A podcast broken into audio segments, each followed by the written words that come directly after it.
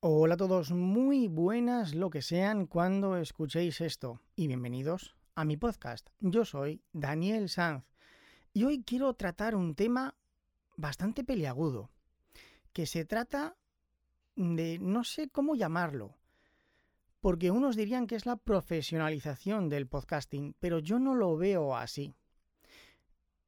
Yo no lo veo así y os voy a poner varios ejemplos para que me entendáis, antes de explicaros cuál es el tema de este episodio. Una persona decide que le gusta el ciclismo, pero no tiene tampoco mucho tiempo. El típico dominguero. Empieza a salir, a lo mejor se compra una bicicleta o un rodillo para practicar en casa entre semana, un par de tardes, media horita, una horita, y los domingos pues sale con los amigos y hacen un recorrido dos, tres, cuatro horas. Vale, todo el mundo lo ve normal. Y cuando lleva tres, seis meses, un año, decide hacer una inversión y se gasta 2.000, 3.000, 4.000 euros en una bici. Y la gente dirá, chico, bueno, pero tampoco pasa nada, ¿sabéis? No pasa nada. Es su afición, a él le gusta, ya está.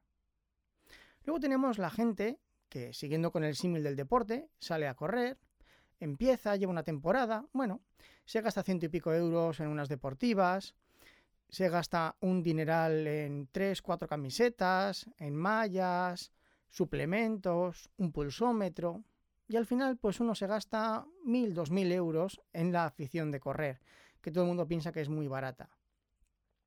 Una persona empieza un podcast, vamos a entrar en materia. Se graba con los cascos, luego decide ahorrar, se gasta 100 euros en un micrófono, se gasta 300 euros en un micrófono, ya es una locura, 100 en una interfaz de audio, y chico, ¿para qué más? ¿Cómo te vas a gastar 1000 euros para hacer podcast? Tú estás loco. ¿Cómo te vas a gastar 3.000 euros para grabar podcast? Tú estás mal de la cabeza. Que estás haciendo podcast, ya. Pero sin embargo me puedo gastar 3.000 en una bici. No, no lo entiendo. Y como insisto, no se trata de profesionalización. Estamos hablando de una afición. Estamos hablando de una afición en la que una persona puede llevar seis meses, un mes, diez años, trece años. ¿De verdad es una locura gastarse diez mil euros en diez años? Lo he echado a lo loco. Diez mil euros en diez años en una afición que escuchas todos los días, que grabas, puedes grabar semanalmente. No hace falta gastarse 10.000, claro, 5.000, 3.000 en 10 años es mucho. A fin de cuentas se trata de algo muy íntimo. Cuando hablamos de podcasting decimos que su mayor ventaja se trata en que te haces amigo de la persona que escuchas. Tú sigues un podcast y es algo cercano, personal, íntimo. Y consideras que ese podcaster es tu amigo, cuando lo estás escuchando, estás discutiendo con él o le estás dando la razón. Es mucho pedir querer grabar con una calidad de audio que sea verdaderamente buena. Es un pecado querer gastarse miles de euros para acondicionamiento acústico, para micrófono, preamplificador, la tarjeta de audio, unos buenos convertidores, aprender a utilizar un software profesional, pagar por un software profesional, por plugins, compresores, ecualizadores, invertir en formación, ¿es una locura? Pero si solo es voz, solo estás hablando. Y lo cierto es que lo mismo puedes hacer, exactamente lo mismo, grabando el podcast con el micrófono integrado de tu teléfono y subiéndolo que grabando en un estudio profesional que valga cientos de miles de euros. Haces exactamente lo mismo. Pero no suena igual. Y si nos vanagloriamos de que el podcasting es algo cercano, íntimo, personal, que eres amigo de tus oyentes, ¿dónde está el problema?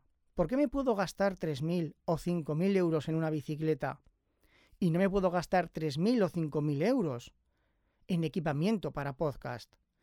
¿Cuál es el problema? Mm, porque además, la gente critica. Este se ha flipado. Este está mal de la cabeza. ¿Qué se cree que está haciendo podcast o producciones profesionales para Hollywood? ¿Y qué más da? ¿Y por qué no puedo querer ofrecer una calidad lo más alta a mi alcance para mis oyentes? Ahí lo dejo. ¿Por qué seguimos teniendo ese estigma? Porque yo creo que esto es un estigma. Nos estamos haciendo de menos a nosotros mismos. No, no, solo somos podcast. ¿Cómo que solo somos podcast? Perdona. Somos podcast. Somos amigos de nuestros oyentes.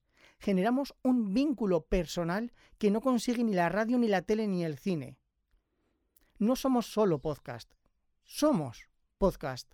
Somos más que los demás. Somos amigos de nuestros seguidores. Yo ahí lo dejo. Espero vuestros comentarios y opiniones.